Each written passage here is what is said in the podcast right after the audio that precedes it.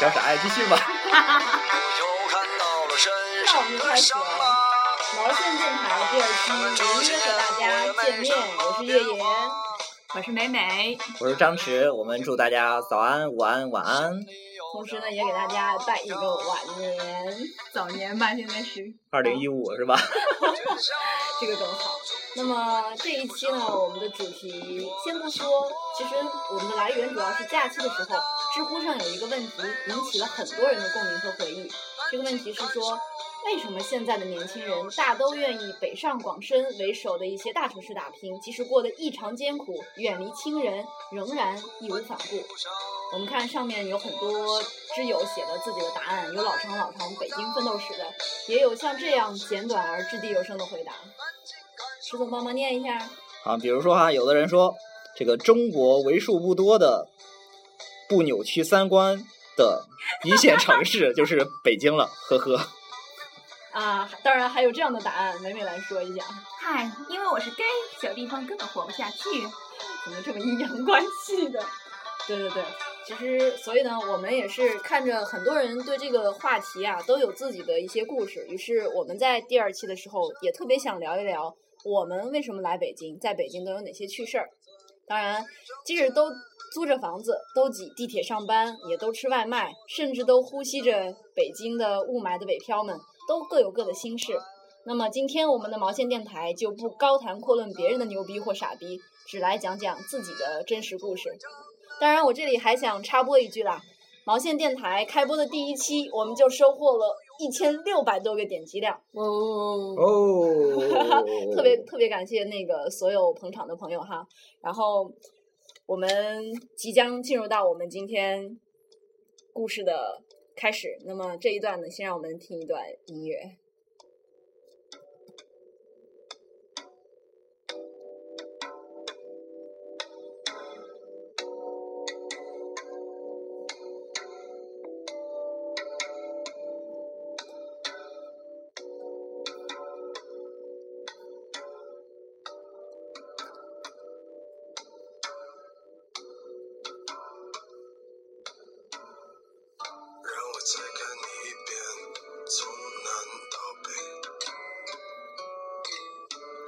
被五环路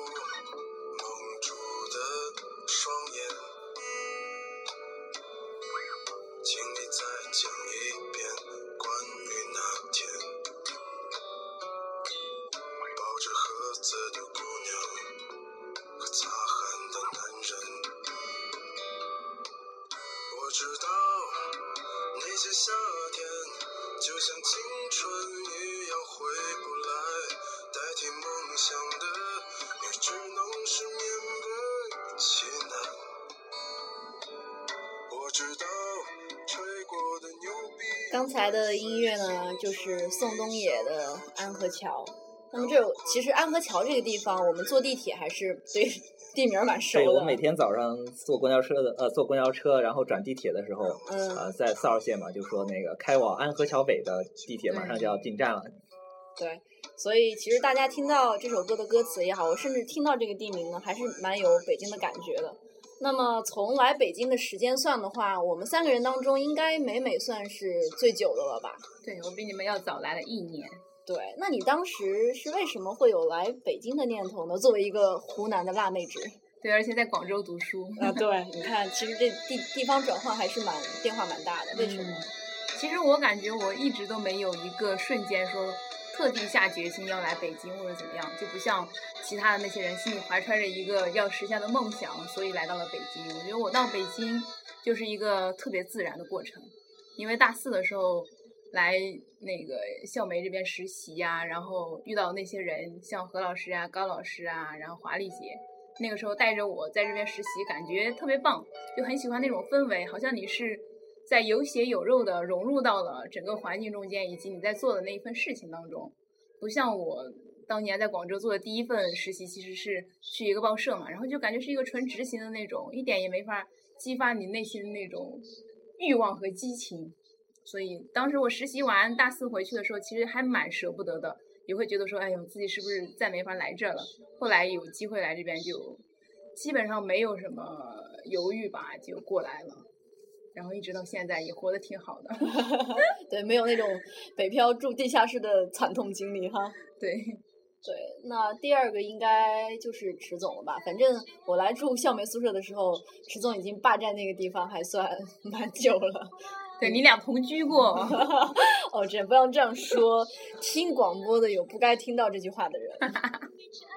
对你当时应该是要想要来北京考研究生的哈。啊，对，本来是报了这个北京大学的研究生嘛，然后就没考上嘛，然后成绩出来第二天，然后就背个包来北京了。来北京就想找工作呗，正好何老师这边也说一直说让我过来帮忙嘛，然后就边在这边实习边找工作，最来最后吧找了一圈，然后也去别的地方，呃，实习了，也签了一些工作，后来又回到了何老师这里。泼猴是逃不过如来佛的 五掌山的。对对对，所以这么说，泼猴不是伟伟，又变成迟总了，是吧？嗯，我发现何老师真的是很如来佛。对，然后其实我也差不多算这样的一个情况。嗯，最早其实我我这个人对北京算是有执念的。就我在上初高中那个时候呢，只是说啊，大家一一说上大学去哪，都会首选。北京嘛，因为大学比较多，尤其很牛逼的清华、北大这样。但是呢，是吧？高考往往不遂 人意，那个时候就没有来到北京。所以毕业的时候还是对这个北大去了南大是吧？不要黑我。对，然后那个到毕业的时候，就是有一种心里面会有一种很强烈的愿望，说我当年没有顺利的到这里读书，还是希望工作能够回到这里，所以就是先来北京嘛。但那个时候真心是没有想好在北京做什么。虽然北京很大，机会很多，但你当你真正的双脚落到北京的这片土壤上的时候，你发现很无助，你不知道从哪开始。对，没有一个地方是你可以去的。对，很熟悉。如果当时不是来校美这边实习的话，我想我也很难留在北京。然后差不多实习了有呃三个月左右吧，那时候也是何老师，他跟我说，要不然帮你推荐去新浪好了。然后说新浪正好也也有一个他认识的人嘛，然后他问我愿不愿意，我那当时肯定听了以后很嗨啊。新浪微博当时正在火的时候，然后我就义无反顾的去了新浪，但是也是做了没多久嘛，然后又到 NGO 组织实习过一段时间，最后也是。另外一只泼猴没有逃离何老师的五指山，对，然后又回到了这里，所以才有了我们今天三个人坐这儿录电台的段子。嗯，对。那么从来北京这件事情来讲，好像真的还没有什么特别特别。对我们三个都不轰轰烈烈了。对比起那种一心想要留北京、有那么多故事的人，好像这段还是蛮平常。那我们来一段不太平常的，比如说。在北京生活这么长时间，有没有一个时刻是让你特别的失望、沮丧，甚至是崩溃呢？哎，这个我觉得特别适合月野先说哈，因为我们我和美美都见证过这个时刻。哎，不要害我！哎，我现在想起来，但是其实吧，人生就是这样。你现在回望的时候，你总觉得那个时候不够那么艰难，但是当你身处在那个环境的时候，你就会觉得好像很难过，就过不了了一样。我他们俩说的这件事儿，其实就是我上一个房子的事情嘛。到了差不多也就八九月份的那个时候，那个时候东我住东直门，然后东直门那那一片的小区，那一阵时间在在在怎么讲？外围装装加对装装那个什么。防防寒的那个东西吧，防寒的那个夹层，然后那个时候那一片又很脏乱差，所以就有很多很多小强，小强多到什么程度呢？就是我们家那个我我睡那个卧室那个门和另外一个卧室中间那个走廊过道是常年见不到阳光的，所所以是黑的嘛。然后有一天我早晨睡醒一开门，然后那个门上噼里啪啦的开始往下掉小强。就是 月月家的那只猫不是白猫嘛，然后它一回家哗就变黑猫了。滚！对，然后哎呀，然后那个这还是第一天，我后来就发现，我买了各种各样的药，买了各种各样的喷雾什么的都没用。然后就是晚上睡觉，有一天晚上一伸手，居然在床上都摸到一只。哦，当时那个真是窝在角落里面都不知道怎么办了。后来我把灯开着，基本上就是在床上坐了一夜，然后第二天来上班。然后那一阵子就是精神状况真是。又很萎靡，又很恍惚，又想到马上要搬房子，还要跟中介打交道，很烦。然后小强也很烦，反正好多好多心烦的事情，特别特别的崩溃。但现在过来想想，哎，那个房子也还挺好的，因为你现在见识了更坏的是吗？对，然后月爷就在我们开着开着会的时候，突然跑出去了，冲在厕所里面痛哇哇。大哭 那个是有原因的，好吗？这叫做被一只小强逼哭的故事。对对对，好，自黑完毕，可以再进一段音乐。音乐都起来了，这是池总想讲的故事吧？啊，对对对，现在大家听到了，就是最近比较火的这首《时间都去哪儿了》。呃，其实崩溃的时候，因为作为男生嘛，心比较大，嗯，真的很少。但是就是有那么一个时刻，真的特别特别的想家。嗯就是说这个，当时也是刚看完那个私人定制的电影，一个人去看了，一个人跑了大老远去看私人定制电影嘛。我们家池总经常一个人去看电影。然后看电影的时候就觉得那个，哎，当那个情情节是这样子的，宋丹丹结束了她一天的那个富豪之旅，然后坐着那个车路过前门儿嗯大街，嗯、就是景山公园那一片的时候，然后正好电台里传来这首歌，嗯。然后当时就特别感慨，加上正好我从电影院坐车回家，也刚好是走从繁花的这个王府井，然后走到前门，再走到大时代，再走到像南城的那那片的小胡同的区域，嗯。就说哎，当时特别感触的，就把这首歌在这个当时在虾米上搜出来嘛，然后一听，然后听着听着，突然第一次有一种特别特别想家的感觉，加上马上就要过年了，哭了倒是没有，但是真的第一次特别特别的想家。还嗯当时也不是说立马去给爸妈打个电话了，可能还是感情比较内敛把。情绪在自己心里酝酿一下，是吧？嗯对，所以说当时到了到了春节晚会的时候，这首歌唱起来的时候，嗯、爸爸妈妈坐在身边的时候，去看看他们，的确是挺感慨。啊，我春晚的时候听这首歌，我都不敢回过头去看爸爸妈妈，哎，就是心里会很沸腾的那种感觉，但是又觉得，哎呀，怕一看就会自己情绪控制不住。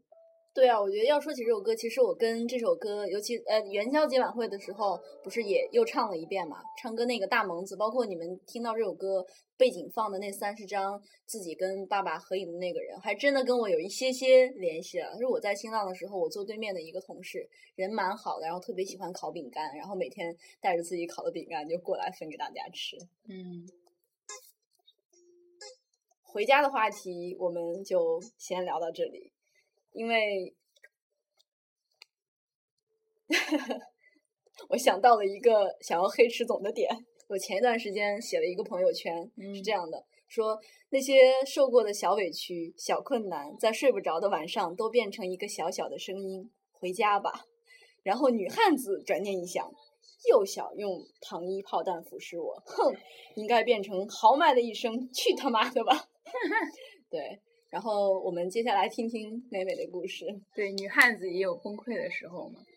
其实我觉得我好像从来没有因为外在的条件，比如说哎住在哪里啊，或者说那个走在公交车上的时候，觉得特别崩溃。我记得老何以前问过我说，哎，你们自己平时上下班挤地铁的时候会有会有那种很漂泊的感觉吗？我那时候说，哎，完全没有啊，因为可能我自己适应能力比较强吧，到哪儿哎都能够活得挺好，而且可能就看你自己状态好不好，主要是两个方面，一一方面是说你自己内心是不是比较安定，或者说有一个很简单的目标你在奋斗，然后另一方面看你外围的这个圈子，我觉得咱们外面这个圈子，从我开始工作以来，一直到现在遇到遇到大部分人都还是会。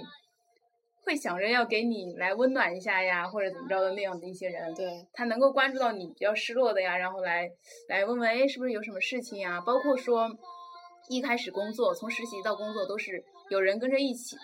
像我那时候塞尔呀、蒋岩呀，完了一直包括当年住在一起，就感觉都还跟大学时候没什么两样。没有孤立无援的时候。对，嗯所以呢，我最崩溃的时候呢，肯定是上面这两点。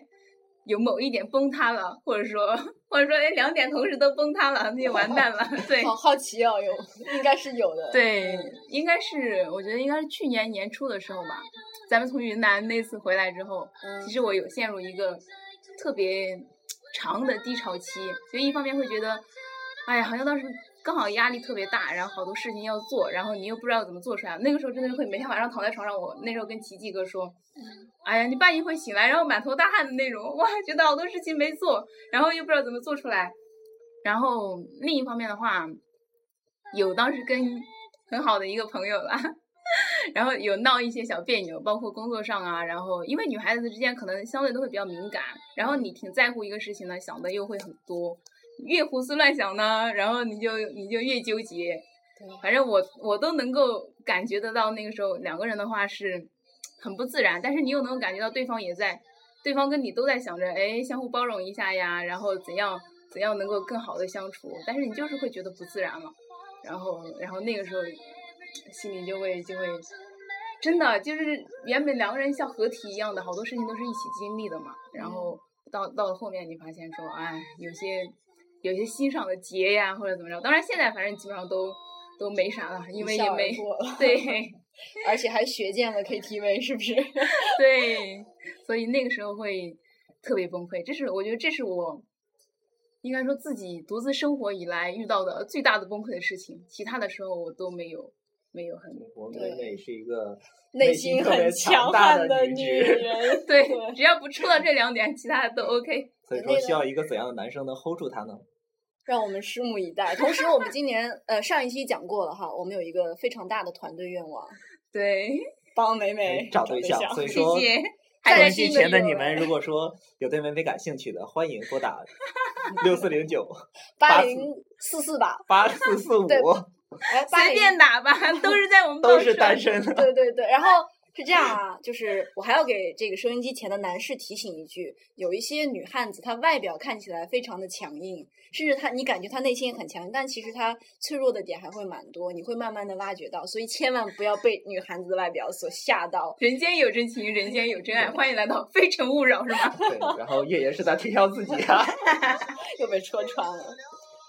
好吗？那我们也让观众们放松一下，剪一段音乐听听。为楼梯的房子画上一扇大窗，再画上一张床，画一个姑娘陪着我，再画个花边的被窝，上灶炉与柴火，我们一起生来一起活。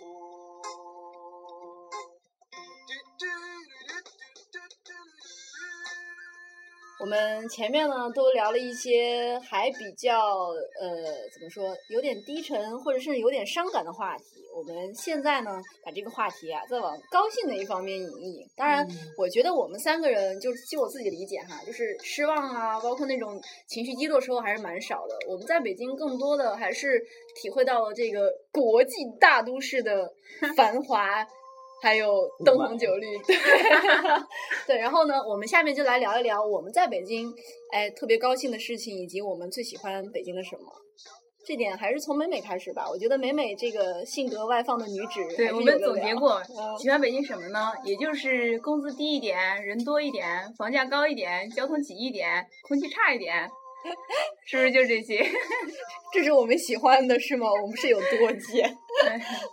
其实我我记得我刚来北京那会儿，对这个城市真是爱的不行，就特别那时候好像对一切都觉得特别新鲜嘛。然后第一次觉得北京是一个四季特别分明的地方，就是你春天你能够你能够感觉到有柳絮在空中飘啊，然后那个河水解冻啊，然后树叶慢慢变绿了。到了夏天的时候，太阳特别特别的热，然后秋天秋天能够看到有红叶呀，冬天的雪，我就觉得这种节奏我特别的喜欢。而且北京它是一个相对不怎么会下雨的，我发现我还是不太喜欢雨天，所以哪怕它雾霾很大，只要它天上有特别特别特别晴朗的那个太阳，我就觉得哇塞，那个感觉特别的棒。我记得有一次我是那时候还住在和平里那边的时候，沿着那个护城河走，然后看到有应该是春春天快到夏天的时候，有那个老头儿在河边钓鱼啊，还有人直接在那个柳树下面支了麻将桌在那儿打牌。我就觉得，哎呀，这个城市真的这种感觉很棒。你是提前开始规划自己的退休生活了吗？对呀，我也觉得，哎呀，退休生活有奔头。那应该选成都啊！据说成都不是天天一群老头老太太坐路口打麻将，但但是他们那里太阴沉了，嗯。然后另外，我觉得其实北京的整个的包容度和它的那公共服务还是特别棒的。就你随便往哪儿走都是一个景点，然后随便往哪儿走，哎，都是一个什么图书馆呀之类的，就这种感觉特别好。而且你感觉到跟你互动的那些人，相对来说还是在自己的一个。一个层次上，或者说可以讲理讲得清，是吧？对对对，是这样的。嗯，对，就是其实说到美美刚才说到一点，就是图书馆和书店之类的。因为就在前几天吧，我刚在知乎上回答了一个问题，说是哎有没有一些北京比较好的可以喝喝咖啡、看看书的地方？嗯。然后当时我就把我去年的一个自己的小行动吧总结了总结，发在上面，还有挺多人赞同的。这行动是什么呢？就是我去年七八月份，就是夏天刚刚要过去的时候，嗯，八九月份吧。然后我当时，哎，就找了一张地图，把北京的一些小的独立书店，还有一些呃咖啡厅啊，或者或者是这样的一些类似的地方，都在地图上标了出来。然后就花了这样几个周末的时间，去把这这些书店逛逛。因为它有，因为我我觉得我是觉得吧，这些书店肯定会慢慢的越来越少的，或者越来越商业化的。然后花了这几个周末呢，嗯，当时虽然很热，特别特别有感触的一点是在那个清华的后身儿，就在圆明园那边。呃，当时我查地图哈，说那边有两个书店，一个是叫蓝阳书房，另一个叫这个钱流书店。哎，他们就紧挨着。我一推门先。进那个胡同嘛，然后刚第一个看到的是这个蓝阳书房，哎，我看这个，哎，这书店活的不错呀，哎，装修特别好。然后我推门一进去，发现不对，书店被承包出去了，然后改成了一个咖啡厅。嗯。当时想，既然来了，就坐下来喝点东西吧。然后喝完东西之后呢，就继续往前走，然后到了那个钱流书店，钱流书店依然还在，他还是在卖书，卖旧书。然后抬头一看，他那个房顶。都都已经都已经坏掉了，然后用那个塑料布盖住，然后是一个年龄挺大的一个一个老爷爷，还有一个大叔吧，在在里面就默默的看书，也不会很很招呼你啊。但是比如说你问到他有什么什么书嘛，他们就是很像一种本能似的，他就能知道在哪。嗯，因为里面卖的都是旧书，他们也都挺很爱护。就包上这样的塑料纸儿啊之类的东西，我当时就是这两个突然对比让我特别感触。嗯，真的就是北京这个城市，可能就像这两个书店的对比一样，它一边是不断商业化、不断呃不断的去变得更加繁华，另一边是这种有有沉淀、有积淀的东西，就像那个书店上老爷爷用手工写的篆书的那个分类一样，特别的打动我。嗯，对。可能我我这个人呢会比较奇怪，北京有很多东西让我喜欢，我觉得像他们说的那些什么公共设施不错，条件不错，可以看电影、看话剧这些我就不讲。嗯。我我我自己特别感受深的是什么？因为我们有一阵子特别加，就是加班时间呃特别多，然后晚上就需要打车回去。我对北京的出租车司机有一种。怎么说？莫名的好感吗？真的莫名的好感，就是尤其有一些老北京的那个出租车司机，他很他很愿意跟你聊嘛。就你上了车以后呢，他会看着你，然后小姑娘就跟你评几句。然后我一开始就是坐坐出租车少呢，你不会对这个东西特别敏感。坐的多了以后，哎，你就发现。不一样的司机还真不一样，而每一个人跟你聊的故事还不一样，这个出租车司机的性格也不一样。后来我自己就在我的那个印象笔记上建了一个小专栏，就叫北京的出租车司机师傅。嗯，哇，我我念的好流畅，有没有？然后那个就是呃，这个专辑里面我是靠什么呢？就是我每一次坐出租车的时候，只要跟我聊的特别嗨的，我都会把他的编号记下来。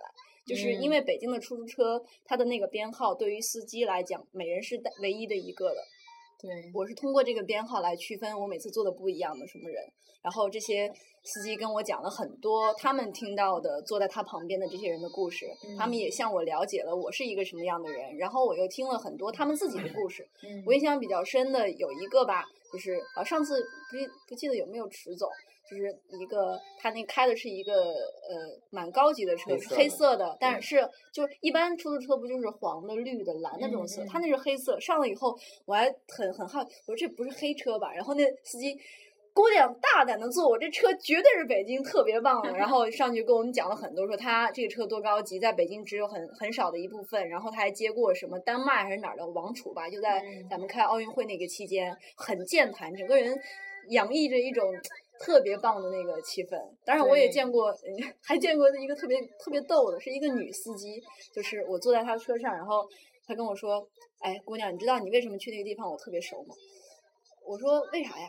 因为我前呃，我现任丈夫的前妻住那儿，就是他把我当成了一个特别熟的朋友一样，就开始跟我聊。这是上车的第一步哎，我就哎，我就反正他也说了，我就很好奇，我说那你怎么还能对你丈夫的前妻这么感兴趣？哎，没办法，他们俩的孩子经常在我们家吃饭，吃完饭了吧，我还得给他们家把孩子送回去，那一来二去那地儿就熟了呗。我觉得很逗，就是这些人很乐意跟你去聊，然后去。尤其晚上一个人下了班，坐在车里面，好像都不是很愿意讲话，然后一天很累。这个时候，人在旁边去跟你讲一讲这样的事情，我会觉得很有很有感觉，真的是很有回到生活中来了。不还有那个老师傅给月月介绍对象吗？说我儿子不错，你感觉怎么样啊？对，调戏我的，说哎呀，那个今晚的月亮不太圆哈，不过我旁边坐这个小姐挺漂亮。对，其实说到坐坐出租车，我又想起来一个故事啊，嗯就是本来想放在崩溃那讲的，后来觉得不太合适啊，就是也是我们加班吧，记得是那是第一次加到凌晨四点多，当嗯时是夏天吧，天已经蒙蒙亮了，嗯然后特别累，和月月一起打车回家嘛，然后 就是走到那个方家道往那一拐，上东直门桥的时候，当时特别特别累，但是就是那一回头的时候，突然看见那边的榕树上面，顶上突挂着一串儿一一串好大的一串，应该是卖气球的人没没嗯牵住，嗯飘上去的那个彩色的维尼熊的气球，嗯当时我就直接就呆了，然后拍了拍旁边的月爷让他看。当时我们俩都没说话，但是就感觉是那种加班的疲惫呀、或者说是那嗯种、那种倦怠啊都不见了。好像有一丝浪漫袭，就是你知道，就是那种一瞬间心就给就点亮了一样，真的是那个，就是你特别欣喜。早上了，或者说你觉得嗯春天来了，哎这种感觉，春天来了。我有一次坐出租车，然后那个前排的他那个座位后面嘛，不是我坐在后面就能看到，它上面就写着一个，应该是那师傅自己手写的，就写着“春天来呢，你呢啊，对，你们不是还有一次坐出租车是怎么讲？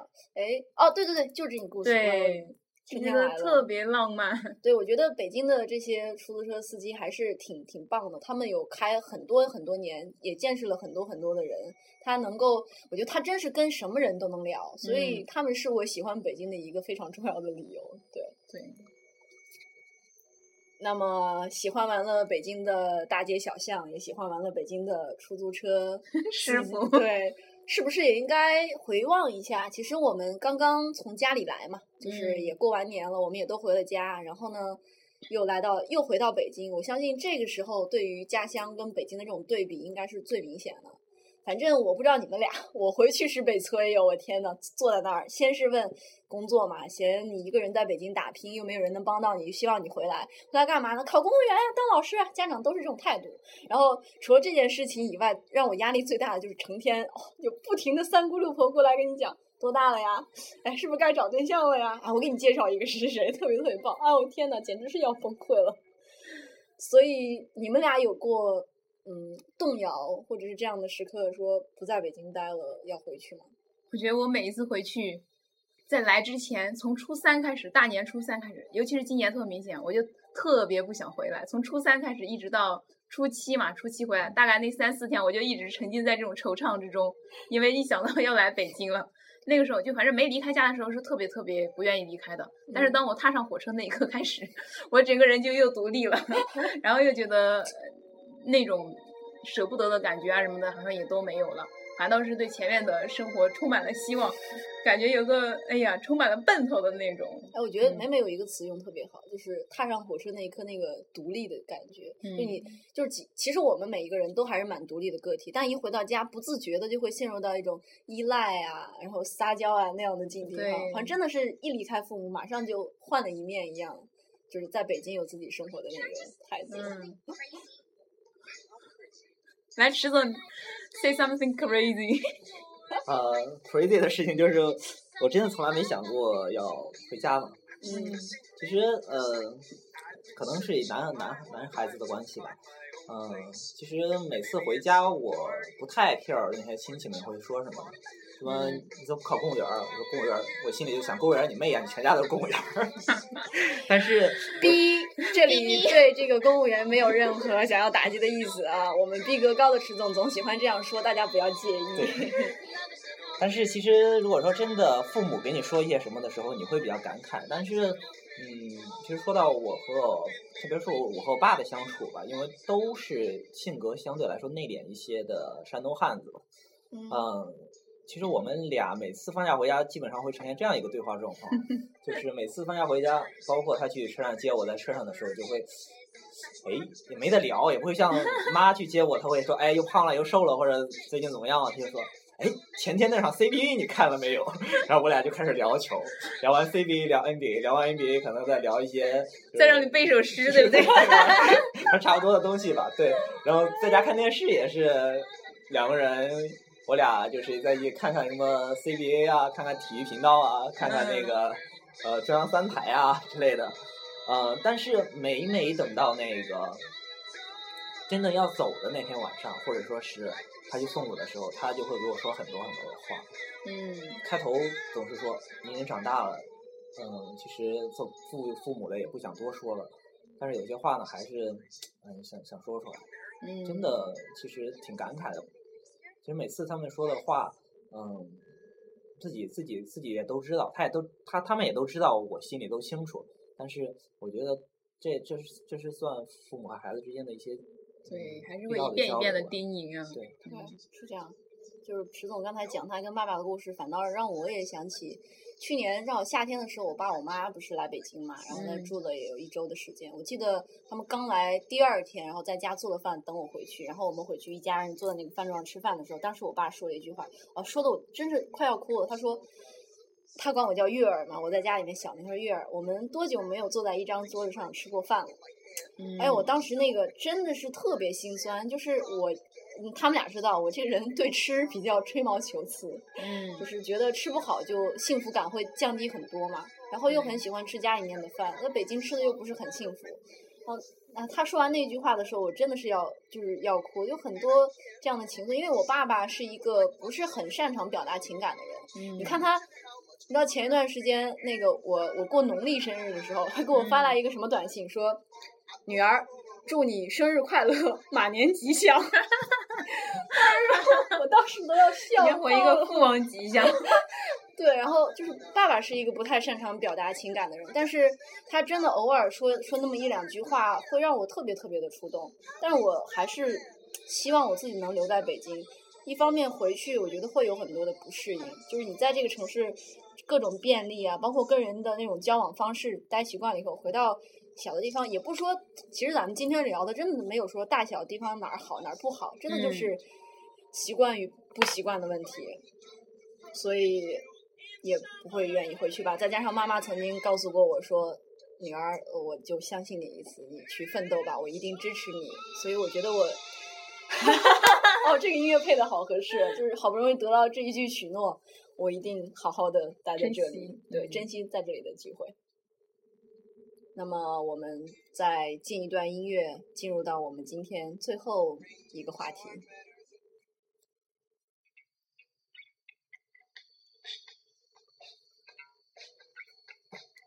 这段音乐呢是苏打绿的《他下了夏天》。为什么放这首歌呢？是因为我突然想起了我大二的时候来北京实习，在那个冬天，每天因为北京冬天特别干嘛，每天坐在地铁上都会流鼻血，现在也依然，然后，但是每天在地铁上都会听这首歌，在那样一个冬天，独身来到北京，听这样一个他下了夏天的歌，还是比较让我怀念的。有时候这些歌声能把人带回到当时的心境里面去。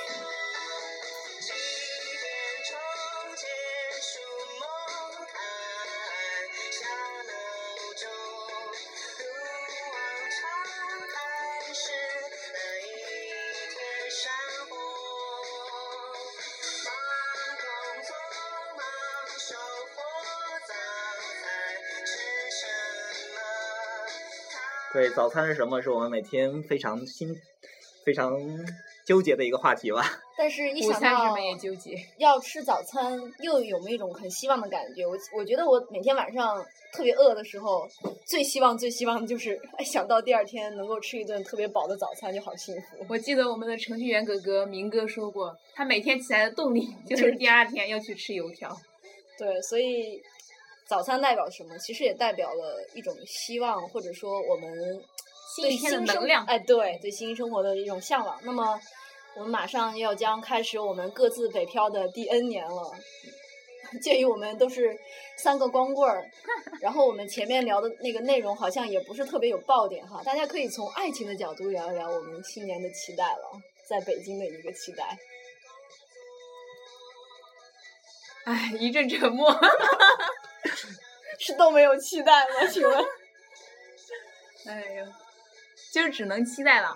其实我觉着，我就期待一下那场景啊，我不知道那个人是什么样的。但是我以前就自己去什么小公园里面逛啊，或者干嘛的时候，觉得特别舒服，晒着太阳。我就想，我到时候要是找着了一个人的话，我一定要带着他去逛所有的小公园，然后把每一个石凳子都给他坐一遍。果然还是老头老太太。对呀、完了怎么办？我就是老年人的节奏。但是这么一想想都觉着好浪漫哦。不要想，也许不是老年，而是你很快希望找到一个人跟你白头到老。看我干什么？作为一个是吧，最近比较有故事的少年，其实之前给你们说过一句话嘛，就是说很想找个女孩子能够给我熨衬衫，啊，对，其实为什么为什么说熨衬衫呢？就是呃，不是很期待那种山枯石烂，然后轰轰烈烈的爱情，就是呃两个人能够一起生活，一起相互的相爱的扶持。对，所以你要给他熨衬衫呀。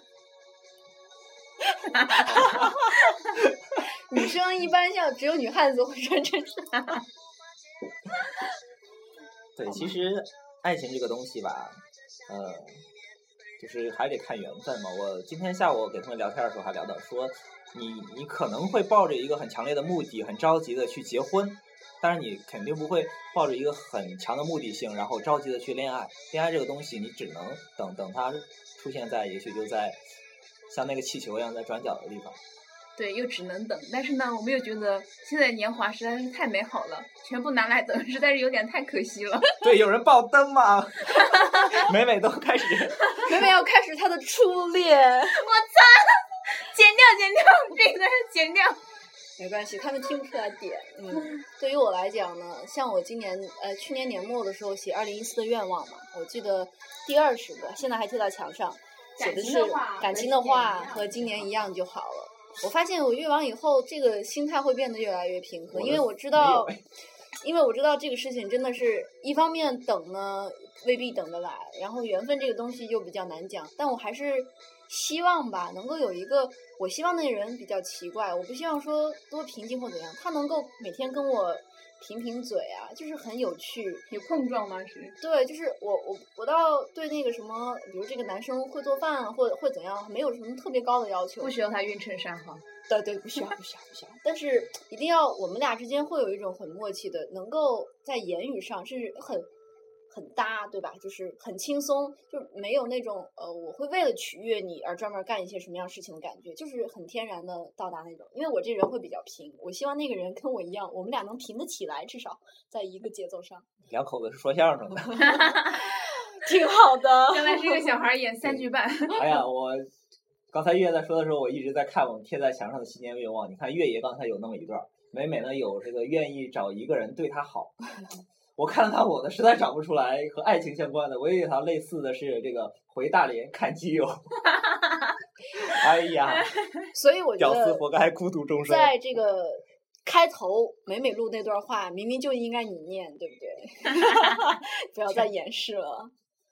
那么好，那个我们三个人的故事呢，其实是蛮想聊到这儿，因为我们毕竟只代表了一个时代的截面，只是这一个小小的小人物的故事。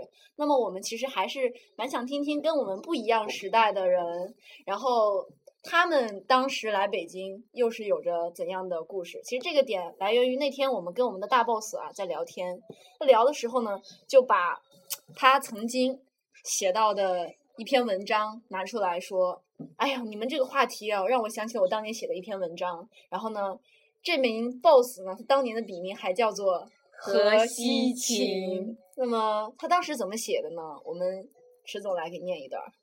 啊，其中有一段是这个样子的哈，我不像单位里的北京籍同事那样，报纸一来就找北京晚报，晚间看地方电视新闻也从来不看北京新闻，总是特意的找家乡的电视台，只为在会议新闻的间隙看一眼一闪而过的家乡街景。一边骂着北京，一边又挤破脑袋进北京，一边拼命的想离开家乡，一边又忍不住频频回望。像我这样的在北京的外地人不在少数。对，那么当年写这篇文章的小青年呢，现在已经是一个孩子的父亲。那么你说他现在的心情会和当年那样凄凉或者那样一样吗？我们不如 电话连线一下，怎样？好，接入。那我们来，请妹妹接入一下。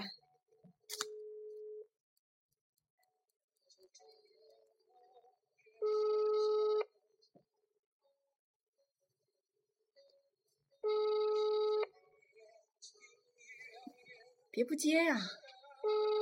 羞涩了吗？难道真的？哦，什么情况 Hello 啊，？Hello 啊，何西芹先生您好。呃，你们的电台已经在开播中吗？对，就是我们请美美来讲。对，我们刚刚回顾了一下我们自己所经历的北京，然后又看了一眼何西琴先生您当年 写的对北京的一些感觉，所以特别想要了解一下啊，当初当初是为什么，就是在一种什么样的心理状态下写的那篇文章呢？写文章，写文章好像也没什么心理状态，就是就是觉得自己还还能相对比较稳稳定了吧，还是什么？我当时其实忘了我在什么状态下写的，那我记记不起来了。我记得你说你这两天翻出那篇文章，不是又有了很多很多的思绪嘛？你看你现在在北京也算是有家有业的人了，就那么多年后，你你现在再回过头看北京，对他大概是什么样的感觉呢？呃，我觉得仍然还是嗯自由，嗯，可能是第一位的。嗯就是所谓自由，就是我呃，我觉得还是那种仍然随时可以跌倒了再爬起来的那种感觉。嗯，我不用太顾及、顾虑身边的各种眼光嗯，啊，过于熟悉的那种期待呀、等等的给你制造的那种压力，啊，相对还是比较轻松。对，何老师一直是个自由的人，所以你看，我们三三只泼猴跟着这个如来佛，也在向着自由奔跑。哎呀，呃，好啦好啦，我谢谢我们的何老师啦。你刚刚不还有点小羞涩吗？这简单说两句挺好的。是吧？我就怕，关键是怕达不到你们的要求。我们我们的要求就是没有要求。对我们是自由的。OK OK，这样的话我就没有压力，没有压力我就愿意待着，愿意继续参加你们的电台。好好，谢谢何老师谢谢。嗯嗯，好，那就先这样啦。OK，拜拜。嗯，拜拜。拜拜。非常棒的一段连线啊，也是我们节目开播以来第一次有场外嘉宾嘉宾参加我们这个节目的录制。那么这样呢，我们这期节目也基本上就到尾声了。最后呢，我们会在汪峰的《北京北京》当中结束我们今天这一期节目。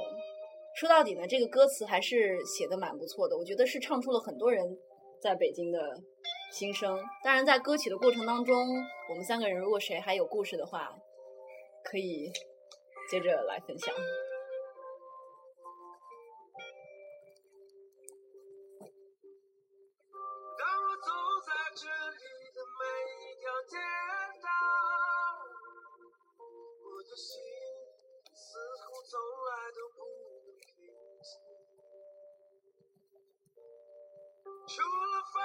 记得轰鸣和我似乎听到了他烛骨般的心。我在这里幻想。不对呀、感觉这首歌的氛围还是和我们想的不太一样啊。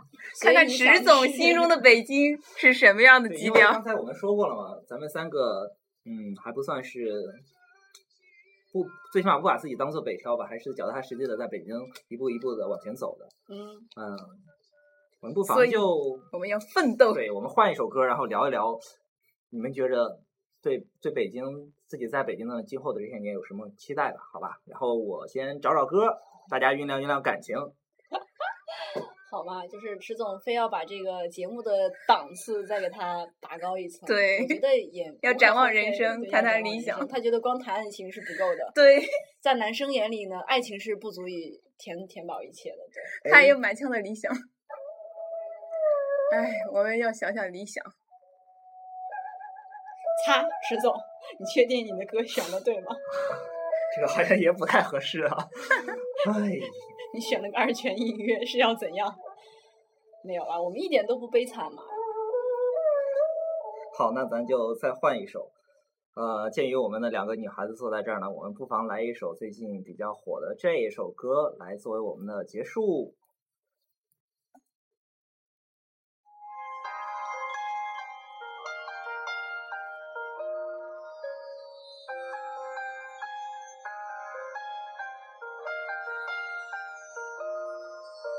Snow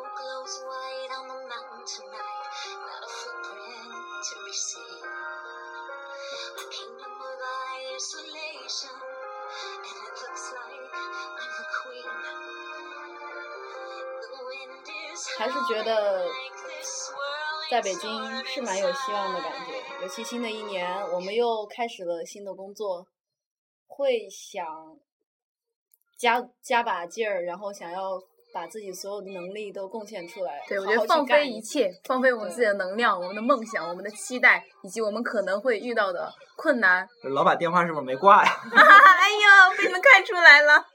对，然后当然大家也发现啊，我们整个在这个录制的过程当中有一些调音，甚至是放音乐衔接的一些小瑕疵，这里想要给大家解释一下。对，然后具体的那个我们录制的现场呢，大家可以关注月夜的朋友圈儿，他们刚才给也给大家曝光了一下。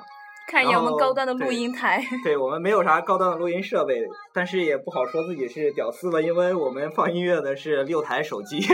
以及一堆书。对，因为我们没有专专门的卖架嘛，就拿手机直接录。然后当我们把这个手机放在桌子上的时候，它声音就会比较闷，所以说我们用一堆书把它垫高到和我们的嘴巴一样的高度。对，然后然后今天看了一眼，发现这一摞书还蛮有意思的觉，我觉得可以念一下哈。比如说第一本书是《神经漫游者》，还有大师的盛宴，下面还有什么《新笔记大自然》，对，还有上面这本儿比较牛逼，木工基础。对，还有我们维维老师比较喜欢的“创意是一笔灵魂的交易对，然后最上面的一个我觉得蛮合适的，叫做《爱爱比斯之梦》。